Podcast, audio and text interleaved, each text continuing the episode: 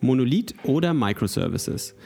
Was bedeuten diese Begriffe überhaupt? Wie grenze ich diese beiden Dinge voneinander ab? Was sind die Vor- und Nachteile und wie entscheide ich mich dafür, wann ich welche Technologie benutze? Darüber sprechen wir heute in Index Out of Bounds.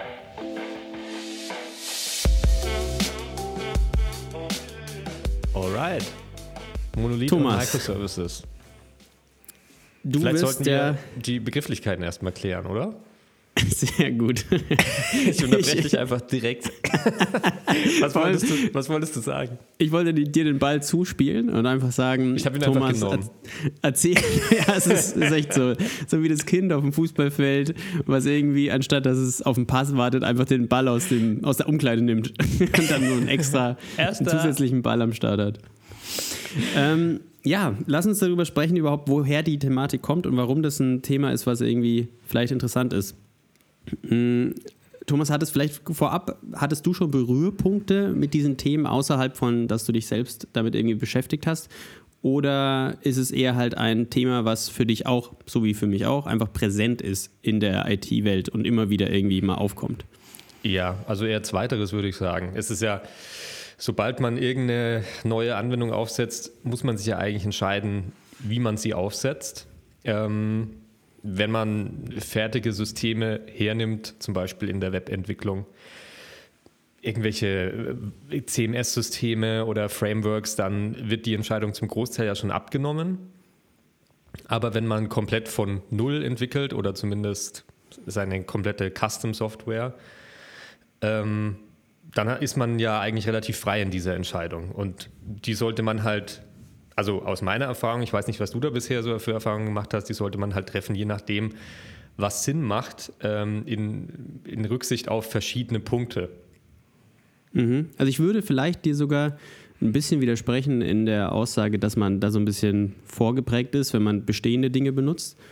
Ähm, denn ich denke schon auch, dass man auch bestehende Software theoretisch als einen Microservice einbinden kann, selbst wenn es vielleicht so gesehen jetzt nicht definiert ist als Microservice, wenn man so möchte. Aber vielleicht für die, für die Abgrenzung, ich kann ja mal versuchen, das zu definieren und ähm, du grätscht rein, beziehungsweise kannst ja dann noch was hinzufügen danach. Also unter Monolith, Monolith sage ich immer, das klingt wie ein Stein, Monolith. Oder wie Polyp. Ja.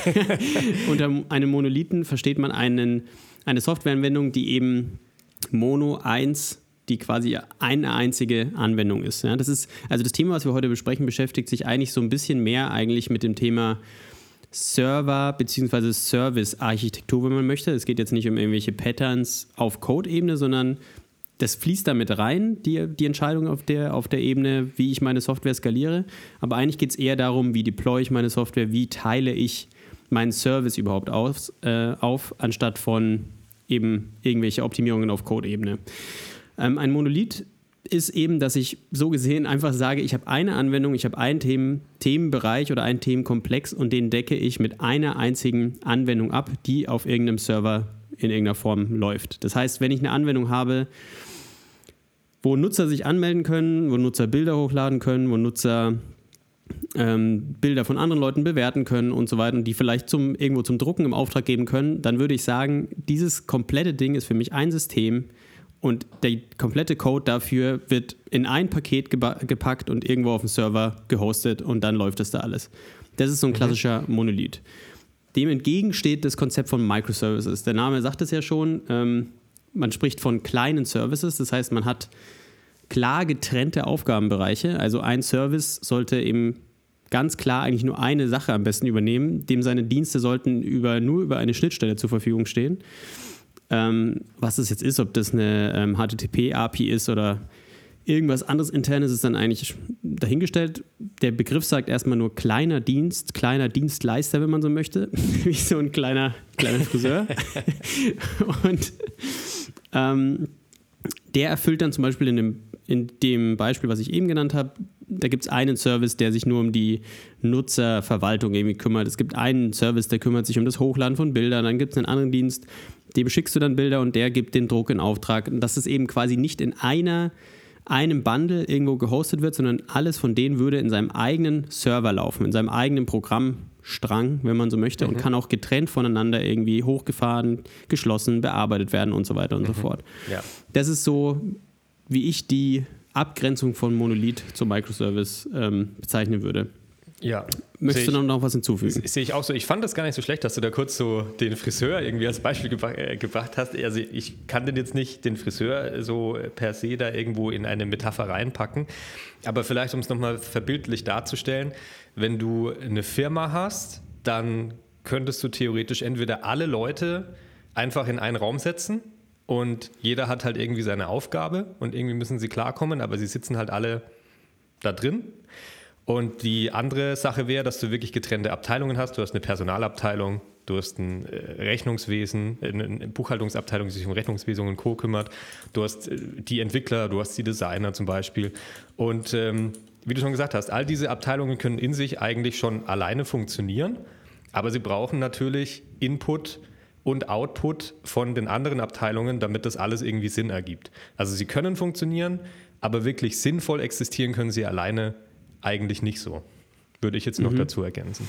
Man könnte auch theoretisch sagen, ein Monolith ist eine Person, die alle Aufgaben übernimmt. Oder so, ja, stimmt.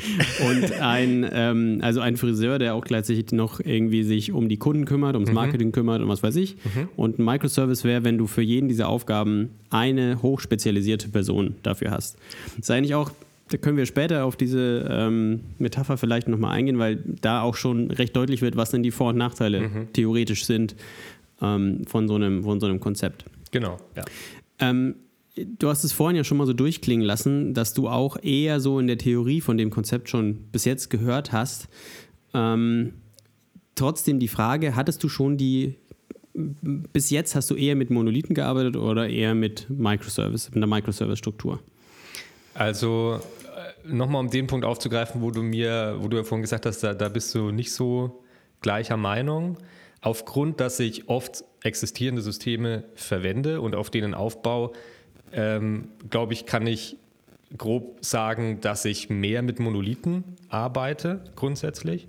Aber sobald ich in der Situation bin, dass ich äh, wirklich komplett die Hand darüber habe und ein System von Null irgendwie erstellen muss, bin ich eigentlich immer dabei, dass ich mit Microservices arbeite. Oder auch, wenn man ein bestehendes System hat, einen Monolithen und eine Funktion soll, sage ich mal, angebunden werden ähm, und man will die vielleicht nicht unbedingt in dieses monolithische Konstrukt direkt mit einbauen, dann baut man eben auch einen Microservice, äh, falls der Monolith eine API hat. Und dann kann der Monolith zu diesem Microservice kommunizieren und der Microservice zurück dazu kommunizieren. Und dann kann ein Problem eventuell auch so gelöst werden.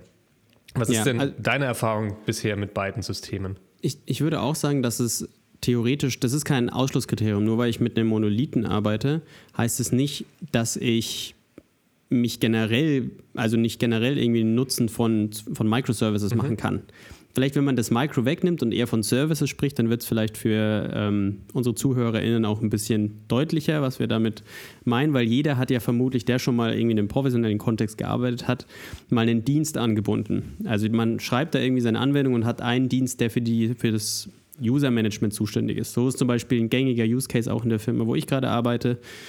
Ähm, wir haben eigentlich in jeder Anwendung einen eigenen Service, der für diesen kompletten Registration Flow, Rechteverwaltung und solche Geschichten zuständig ist. Mhm. Und der wird eigentlich immer nur quasi angepinkt von unserem Monolithen. Ja? Mhm. Also wir haben schon eine klassische ähm, monolithische Architektur, würde ich sagen. Also Anwendungen sind in ihrem Kontext selbst nicht weiter geschnitten, nicht vertikal, auch nicht horizontal, ja, sondern ähm, sind halt bleiben eigentlich immer eine Anwendung, die etwas größer ist dann dafür auch, aber zum Beispiel ähm, Nutzerverwaltung im engeren Sinne ist häufig ein eigener Service.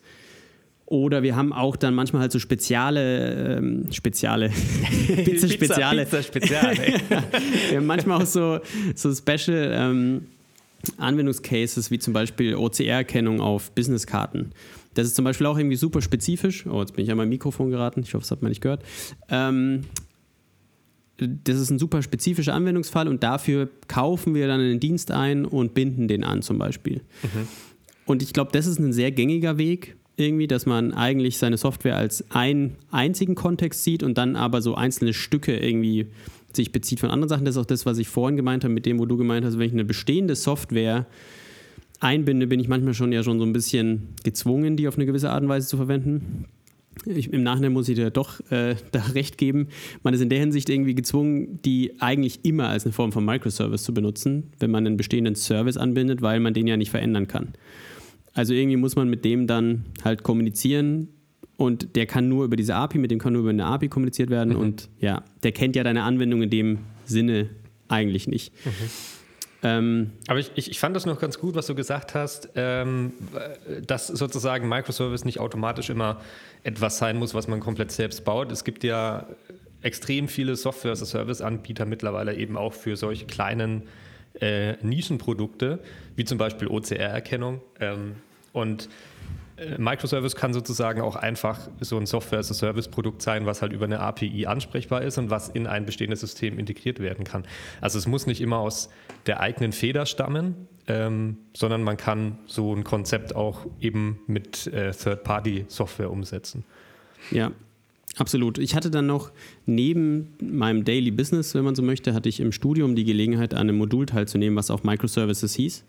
Mhm. Und da haben wir tatsächlich im Rahmen von diesem Modul haben wir ein Microservice-System gebaut im Sinne von, wie ein Microservice-System gebaut sein soll. Mhm. Kontext war ähm, Abbildung der FEPM-Wahl. Ich glaube, das heißt irgendwie FEPM, freiwillige Pflichtmodule. Ich weiß, es ist irgendwie Ach ein bisschen ja, komisch, genau. dran, ja.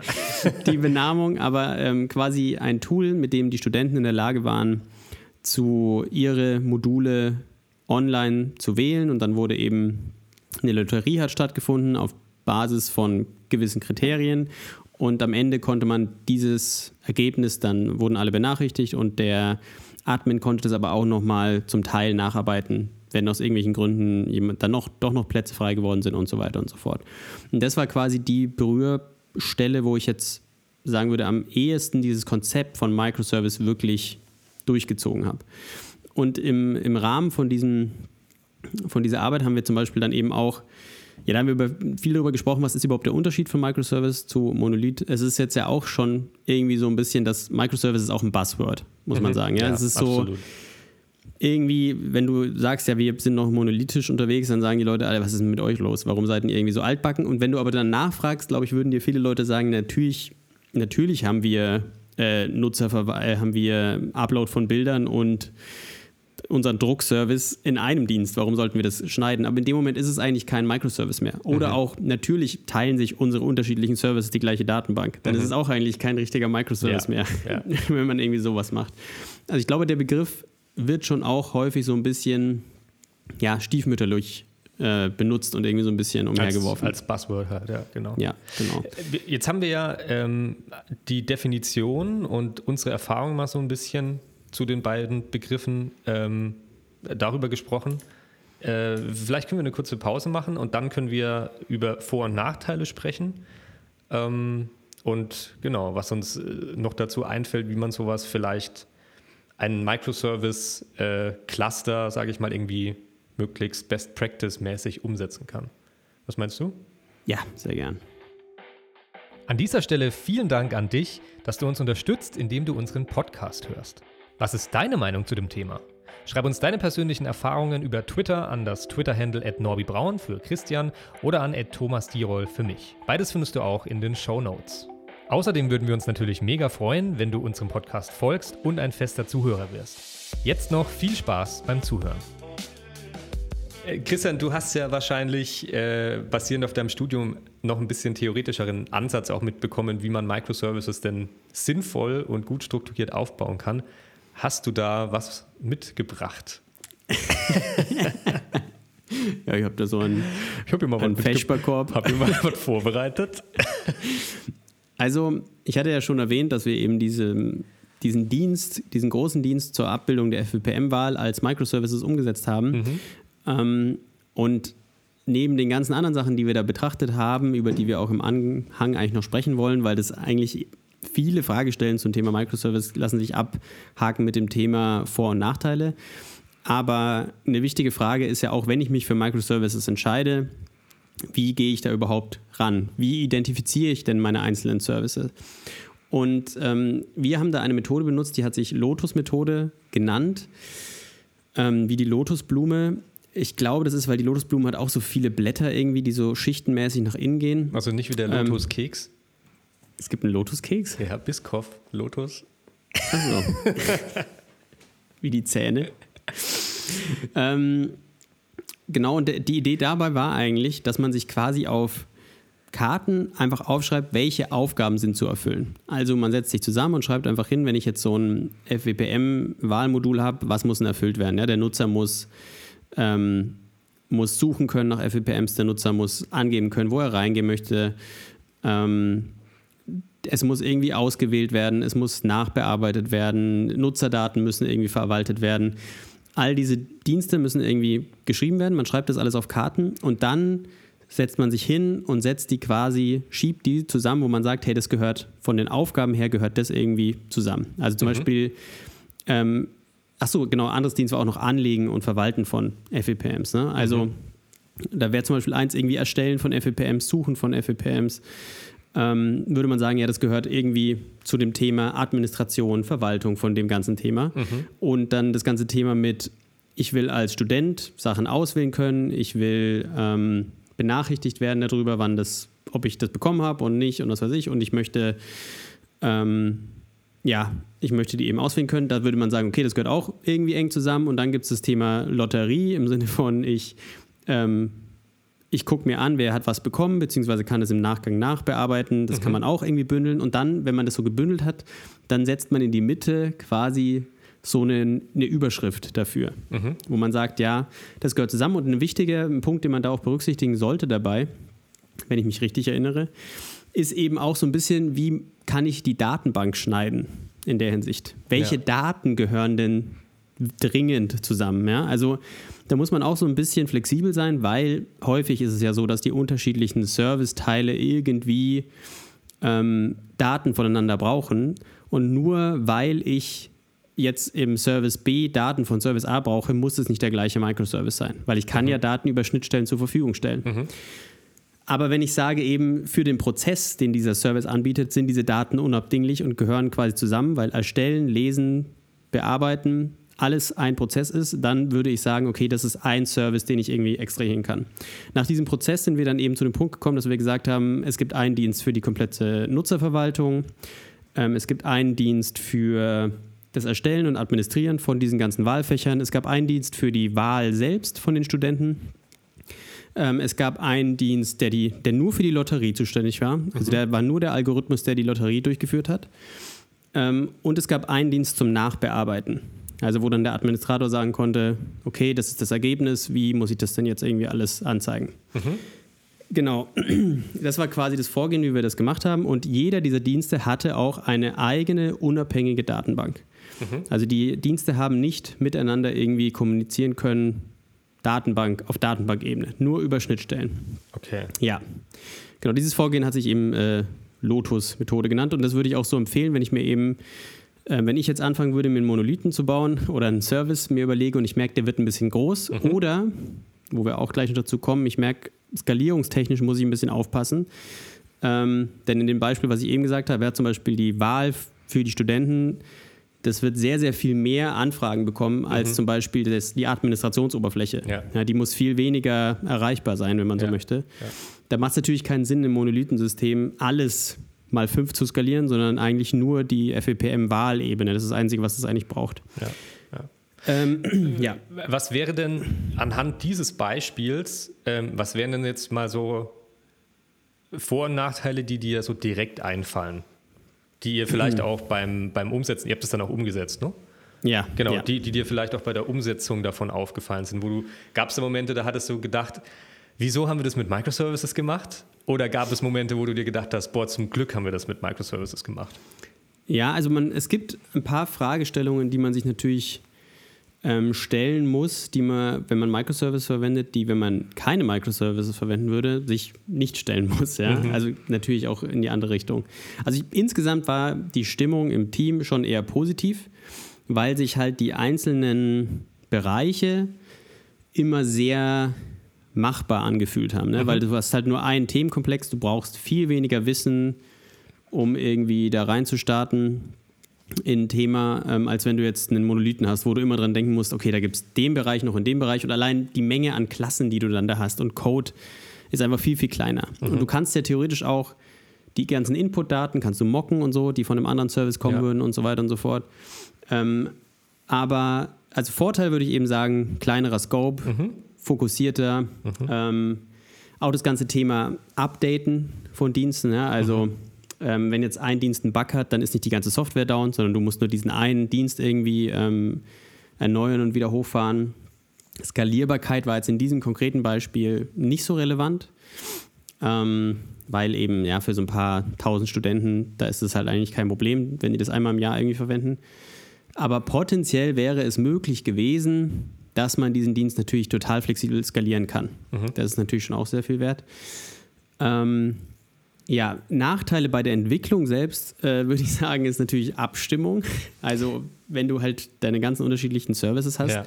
die nur bei Schnittstellen miteinander kommunizieren können, dann ähm, ist es natürlich sehr viel schwieriger, dir zu überlegen, wie ähm, schaffe ich das denn, dass die irgendwie über eine definierte Schnittstelle miteinander kommunizieren können. Mhm. Plus, ich weiß, jeder, der Code mal in der Bibliothek ausgelagert hat, kennt es vielleicht dass man sich so denkt, okay, fuck, jetzt müsste ich eigentlich in der Bibliothek was anpassen, aber dafür müsste ich ein anderes, äh, ein anderes Projekt aufmachen und dann müsste ich das wieder einchecken, damit ich das aus meinem Central Repository das Update ziehen kann mhm, und dann denkt man sich, mhm. okay, dann lasse ich es.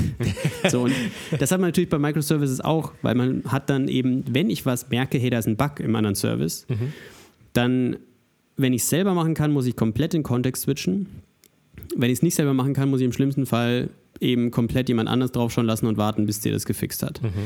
Und das ist natürlich auch irgendwie so ein bisschen ein Nachteil. Also sowohl dieses, ich kann fokussiert, total fokussiert auf eine kleine Sache gucken, ist ein Riesenvorteil. Aber der Nachteil ist eben auch, dass ich fokussiert auf diese kleine Sache gucke und nicht so schnell den Kontext wechseln kann. Ja. Und auch wenn ich dann alles mal laufen lassen möchte, dann habe ich auch das Problem mit, dann laufen da halt irgendwie ähm, zehn Docker-Container nur für die Services mhm. und dann auch nochmal für jeden eine eigene Datenbank. Mhm. Also dann habe ich da, ich habe einen richtigen Aufwand, das alles zu starten. Ähm, es gibt dann, wir hatten auch eigene Files, eigene Make-Files, die nur dafür da waren, um das einmal hochzufahren, alle mhm. Container wieder abzuräumen, wenn was schiefgegangen ist mhm. und wieder ja, also um das überhaupt nur zu managen. Ja. Das ist schon ein Riesenthema.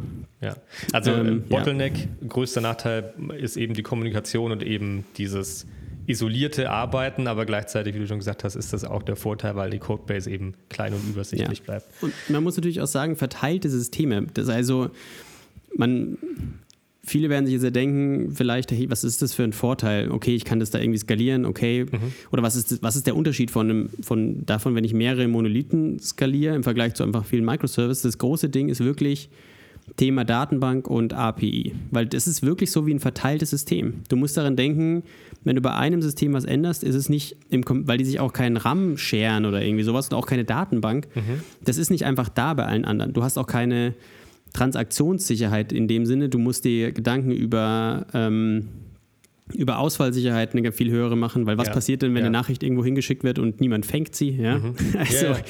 Das ist plötzlich eine Frage, die du dir da, die du stellen musst. Du hattest es im Vorgespräch auch schon mal angesprochen, das Thema Authentifizierung. Wie mache ich die überhaupt sicher, diese Dienste?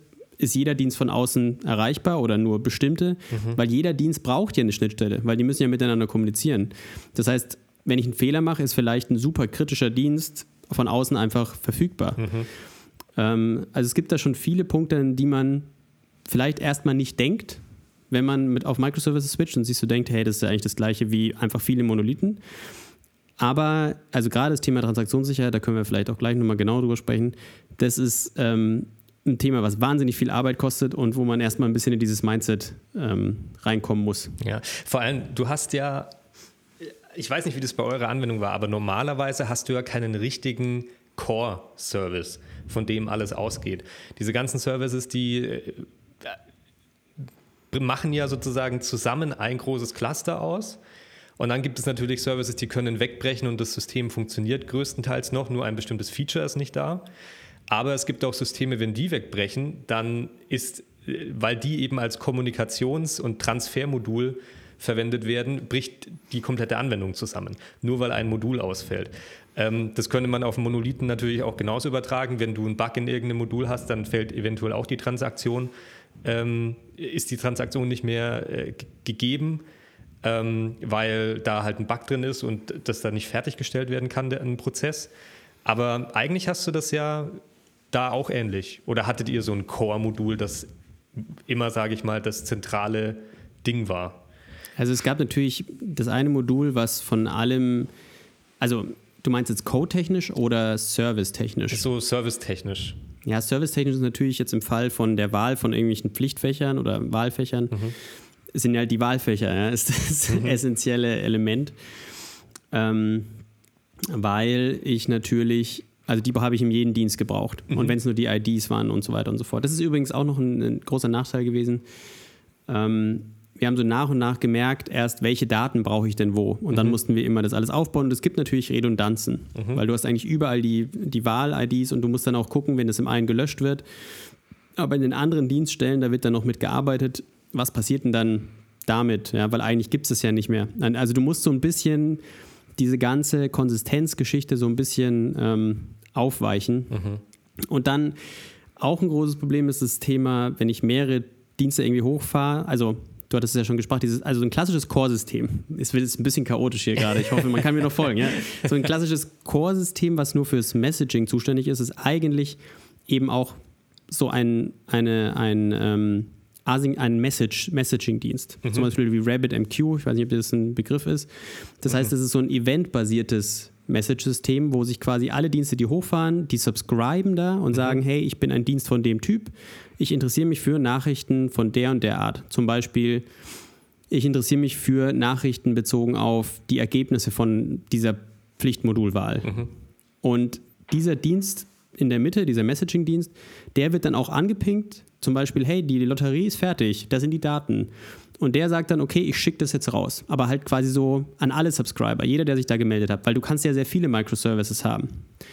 Ähm, dadurch hast du dann, du, dadurch schaffst du so eine lose Kopplung von deinen ganzen Diensten, weil die eben nicht konkret an eine Adresse von diesem Service sprechen. Mhm. Weil was passiert, wenn der nicht, nicht da ist? Ja? Mhm. Dann, dann würde das ja ins Nichts gehen. Deswegen brauchst du einen Dienst, der sich darum kümmert, das irgendwie zu managen, ähm, dass die Nachrichten an den richtigen Stellen ankommen.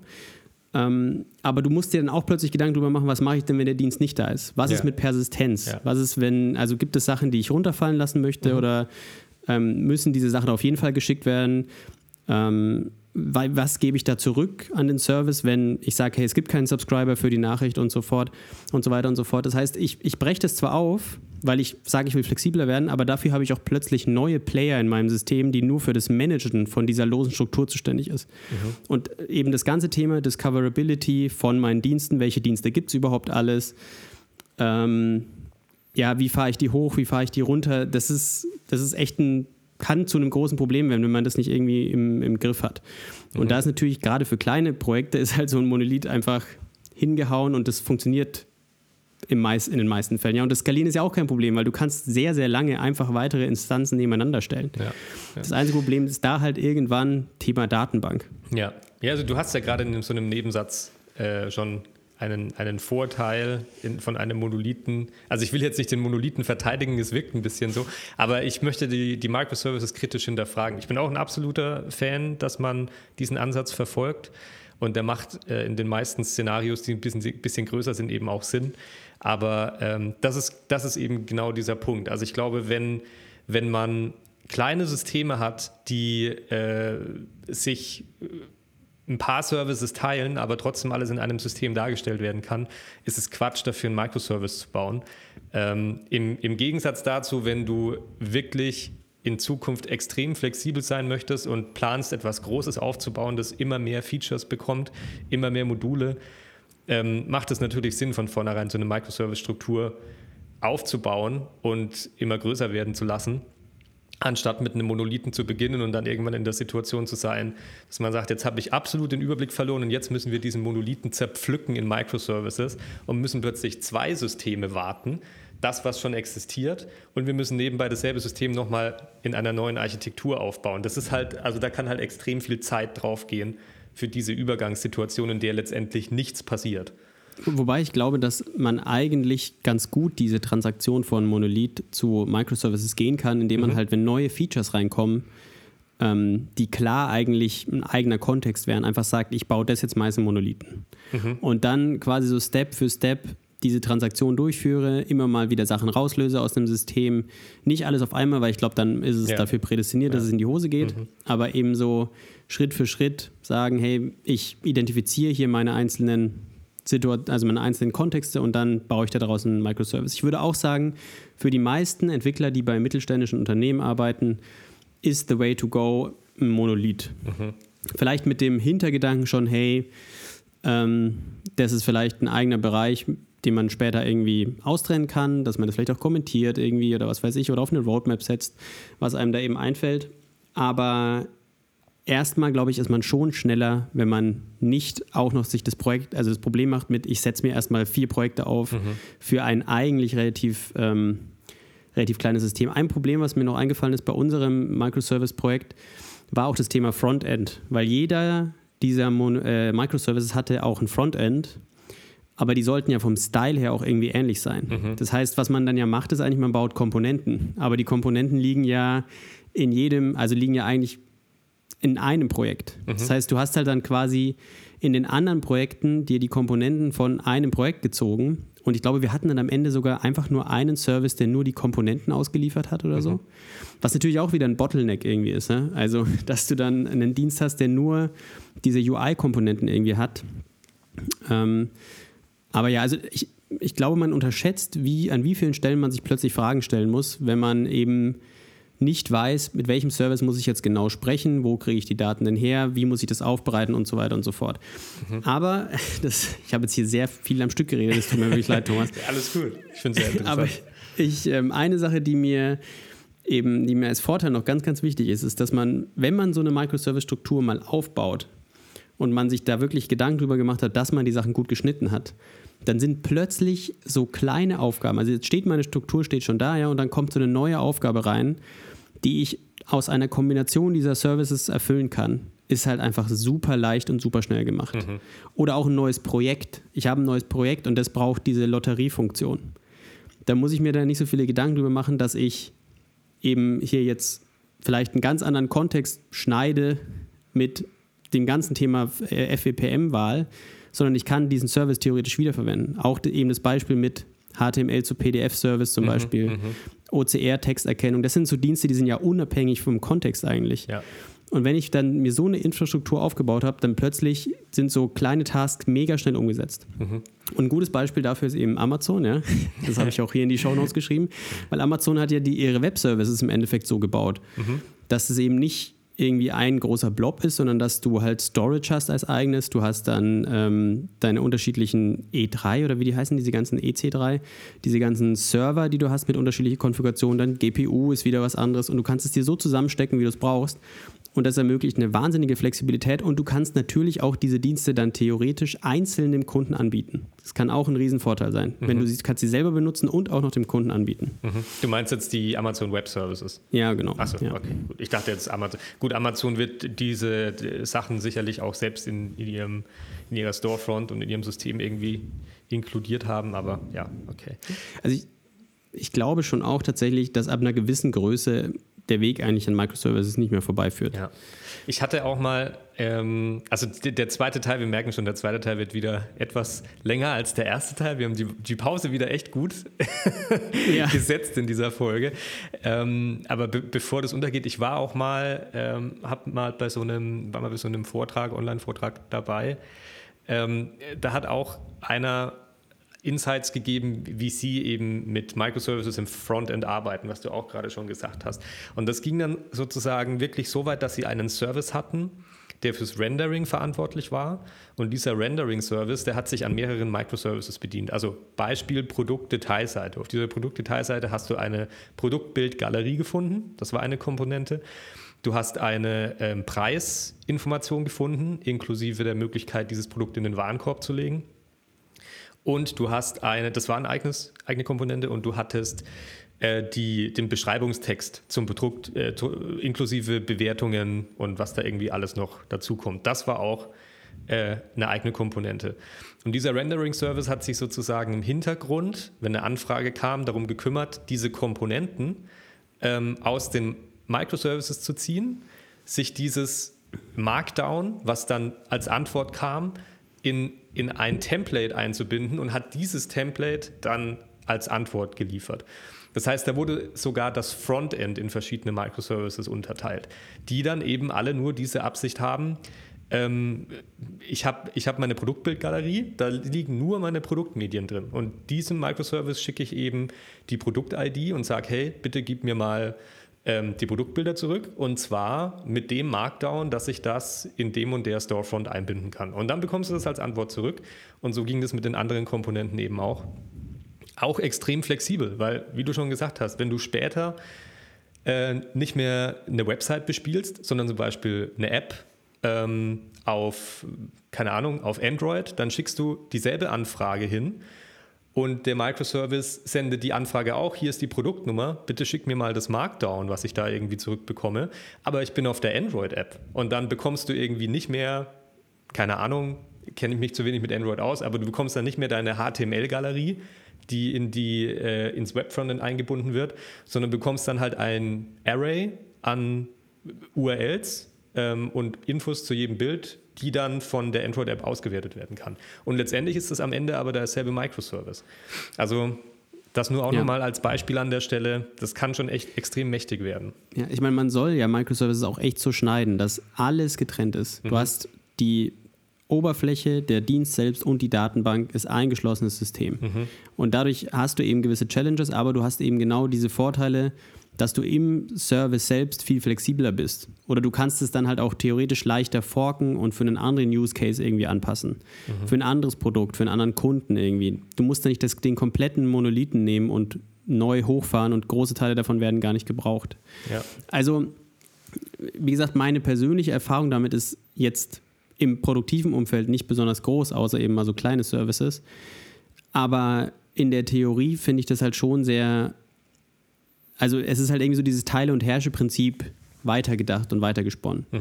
Und ich glaube, zum Thema Transaktionssicherheit, dass es da Probleme gibt, dass man quasi dieses klassische Asset-Prinzip, was man bei Datenbanken eigentlich hat, so nicht durchsetzen kann, weil eben Nachrichten failen können, weil die Datenbanken getrennt sind. Deswegen kann ich nicht einen äh, Commit ähm, re-rollen sagt man, Rollback, jetzt habe ich es. Rick rollen.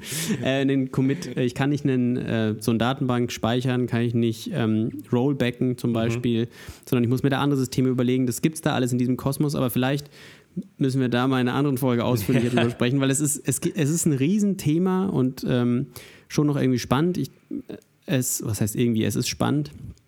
Aber die Schritte da rein, das finde ich eben auch so schön an dem Thema, sind eigentlich recht naheliegend. Mhm. Also man kann da wirklich mal so Step by Step irgendwie seine Hand ins kalte Wasser stecken und gucken, wie man das vielleicht irgendwie für sich umsetzen kann. Was, ähm, äh, gibt es was, was wir irgendwie so einen First Step, wenn man jetzt, wenn jetzt einer der Zuhörer zum Beispiel oder Zuhörerinnen einen Monolithen hat und darüber nachdenkt, ich möchte das irgendwann in Zukunft mal in Microservices umbauen.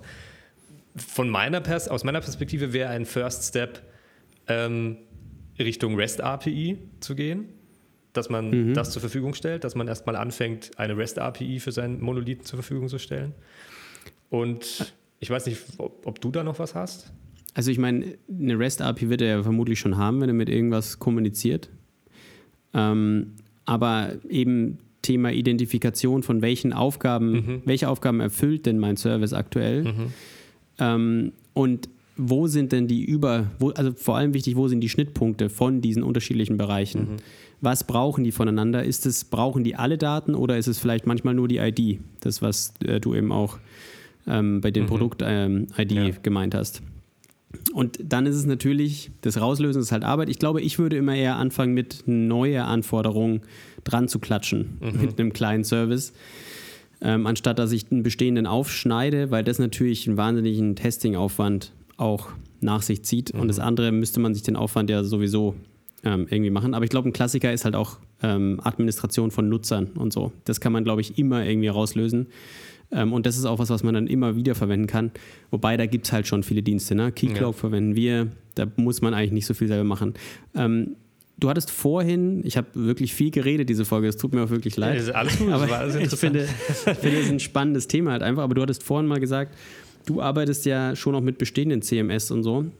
Hast du selbst auch mal manchmal so einen kleinen Zusatzservice irgendwo geschrieben oder hingebaut für Kommentarfunktionen und was weiß ich oder so? Oder ist es eher untypisch in der Branche von man arbeitet mit CMS und ja, Webseiten? Ja, also bei bestehenden Systemen gibt es ja meistens noch die Möglichkeit, die äh, über Plugins zum Beispiel zu erweitern. Also die, die meisten etablierten Systeme sind so aufgebaut, egal ob es jetzt Open Source oder Commercial Sachen sind, äh, dass der Anbieter schon sich dachte, was ist denn jetzt, wenn jemand mein System nutzt und möchte da irgendwie was Eigenes noch mit anhängen?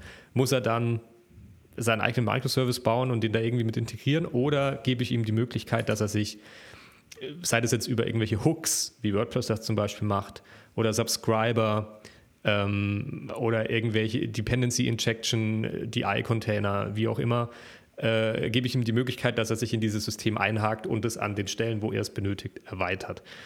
Und dafür ist, ist es halt einfach oft so, dass es, sage ich mal, diese klassischen Plugins gibt. Die haben natürlich auch Vor- und Nachteile, ähm, vor allem wenn man mehrere Plugins gleichzeitig äh, aktiv hat. Das ist, glaube ich, immer so das beste Beispiel im Vergleich, soll ich jetzt ein Plugin bauen oder einen Microservice? Weil wenn du zwei Microservices hast, kommen die sich wahrscheinlich sehr selten in die Quere, weil jeder Microservice eben versucht, wie du schon gesagt hast, man versucht den so äh, isoliert wie möglich abzuschneiden. Ähm, bei Plugins ist es so, dass die wahrscheinlich an vielen Stellen einhaken müssen, wo vielleicht ein anderes Plugin auch dazukommt. Dann bist du in einem System, wo du sagst, hey, ich will nicht das Rad neu erfinden, ich hole mir vielleicht noch zwei, drei Third-Party-Plugins dazu wo du auch nicht genau weißt, was die machen. Ähm, und dann hast du den Salat, sage ich mal am Ende, dass irgendwie drei Plugins in dieselbe Hook reingehen, äh, etwas versuchen zu überschreiben, was ein anderes Plugin auch überschreibt. Und dann ist, glaube ich, äh, der größte Nachteil, äh, den kann man hier erwähnen, dass man hier die Flexibilität eben verliert. Mhm.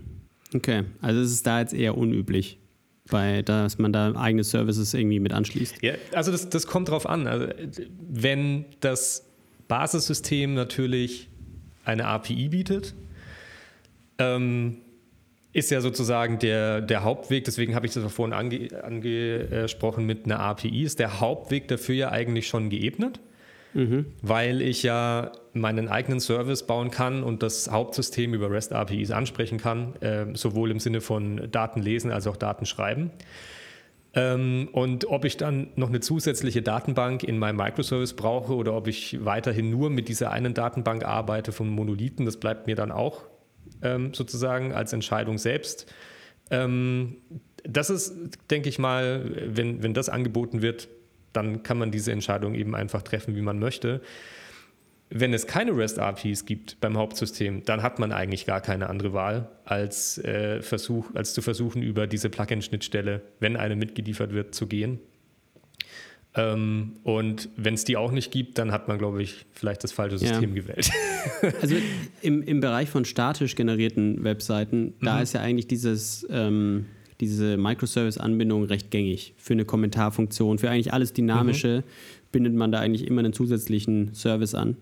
Ähm, deswegen habe ich da auch gefragt, ähm, wenn ich jetzt kein klassisches CMS im Hintergrund habe, dann glaube ich, ist das ein ganz gängiger Weg. Ja, ähm, absolut, ähm, genau. Vielleicht noch, ähm, du darfst dann da gerne noch was ergänzen, aber noch als einen Vorteil, der ja noch gar nicht so rausgekommen ist und den ich vergessen habe zu erwähnen. Wir schneiden ja nicht nur Code und Kontext, sondern mit dem Kontext schneiden wir natürlich auch auf Ebene des Projektmanagements und auf Ebene von Ticketverwaltung, Support, mhm. Meetings und solchen Geschichten. Das heißt, ähm, die Jira-Boards oder die Scrum-Boards werden viel kleiner und übersichtlicher. Die Teams können wieder kleiner sein und machen, sind übersichtlicher, können schneller agieren und schneller handeln. Das sind natürlich auch die Vorteile, die du davon hast. Nachteil wieder natürlich, man darf das große Ganze nicht aus dem Auge verlieren. Mhm. Das ist natürlich dann wieder schwieriger, aber jeder, der längere Zeit in einem Team gearbeitet hat, was ein bisschen größer ist, der kennt vielleicht so Meetings, wo man so nach 15 Minuten abschaltet, weil das Thema einen selbst nicht betrifft. Mhm. Wenn ich aber mit Microservices arbeite, kann es eigentlich nicht mehr passieren. Schon auch ja, eine wichtige, wichtige Geschichte. Mhm. Ja, also das ist wieder, da können wir zu diesem Beispiel von der ersten Hälfte, glaube ich, nochmal zurückkommen, was wir, glaube ich, ja auch vorhatten ja. mit diesen Abteilungen. Ähm, es ist tatsächlich so, dass sich das, was man, was man technisch macht, äh, Verantwortungen auseinanderzupfen und in verschiedene kleine Abteilungen unterteilen, dann letztendlich einfach auch auf das Team wiedergespiegelt werden kann. Ähm, Verantwortungen auseinanderzupfen und kleine Teams aufbauen, die sich eben um, um kleine Snippets kümmern. Das Einzige, äh, wie auch schon vorhin erwähnt, worauf man wahrscheinlich achten sollte, ist, dass genauso wie in der Technik die Transaktion, der Austausch, die Kommunikation zwischen den Services gut funktioniert und man da abgestimmt ist. Und genau dasselbe dann auch in der Teamkommunikation passiert, dass man sich abspricht, dass man äh, regelmäßige Abstimmungstermine hat, dass man sich vor allem auf ähm, Schnittstellenkonventionen einigt, die versucht, jedes Team einzuhalten. Ähm, ich glaube, dann ist die Chance sehr viel größer, dass das zum Erfolg wird, anstatt dass wirklich jeder in seinem eigenen Kämmerchen sozusagen sein Microservice bastelt und selbst aufbaut mit dem Stack, den er geil findet. Ähm, und äh, dann am Ende extrem großes Chaos herrscht, weil die Schnittstellen irgendwie nicht miteinander funktionieren. Mhm. Ja, ich denke, das wäre ein gutes Schlusswort, eine gute Zusammenfassung. Und damit könnten wir diesen Podcast, der alles andere als ein Microservice ist, sondern eher eine sehr ausführliche, ein, ein ausführlicher Monolith, ähm, können wir das beenden, diesen Podcast, oder? Möchtest ja. du noch was ergänzen? Nee, wie immer, wenn ihr Vorschläge habt, wenn ihr Fragen habt, ähm, gerne schreiben. Wir freuen uns auf die Kommunikation mit euch auch. Und bis dann. Ciao.